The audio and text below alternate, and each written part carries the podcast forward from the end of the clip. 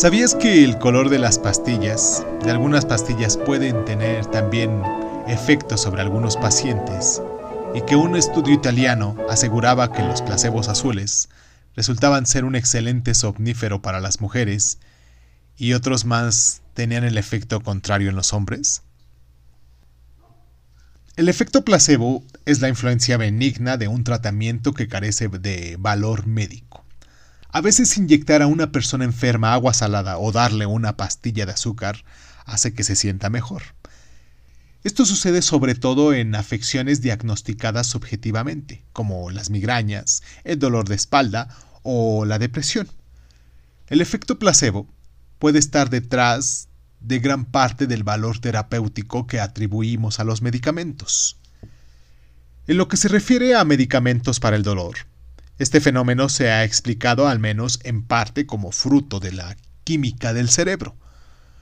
Cuando éste experimenta dolor, libera endorfinas, una sustancia química que actúa como la morfina de forma natural para paliar el malestar. Los estudios con imágenes cerebrales nos han demostrado que cuando una persona toma un placebo se le disparan las endorfinas.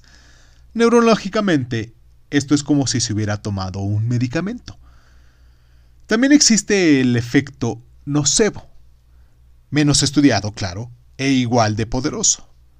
A menudo cuando al paciente se le dice que va a experimentar los efectos secundarios negativos de tomar un medicamento, lo siente de verdad incluso aunque no haya razones médicas para ello.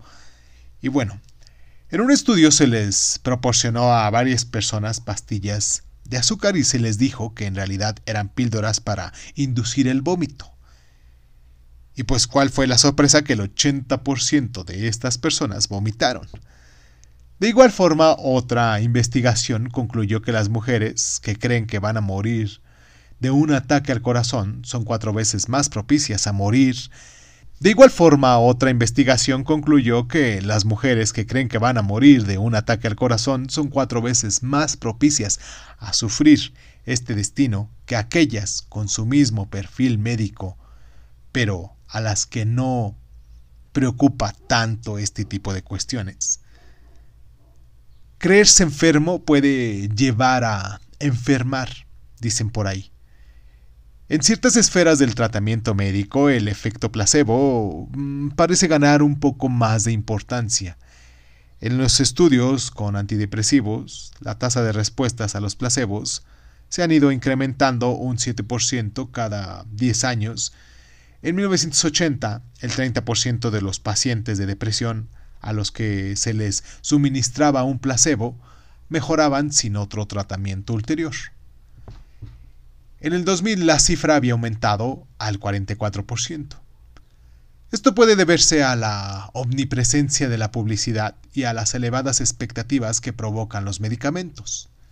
Y pues bueno, en general, la gente tiene más fe en la medicación psiquiátrica ahora que hace 20 años, lo que aumenta el poder de los placebos. ¿Sabías que las inyecciones dolorosas pueden tener un efecto terapéutico mayor que aquellas que duelen menos.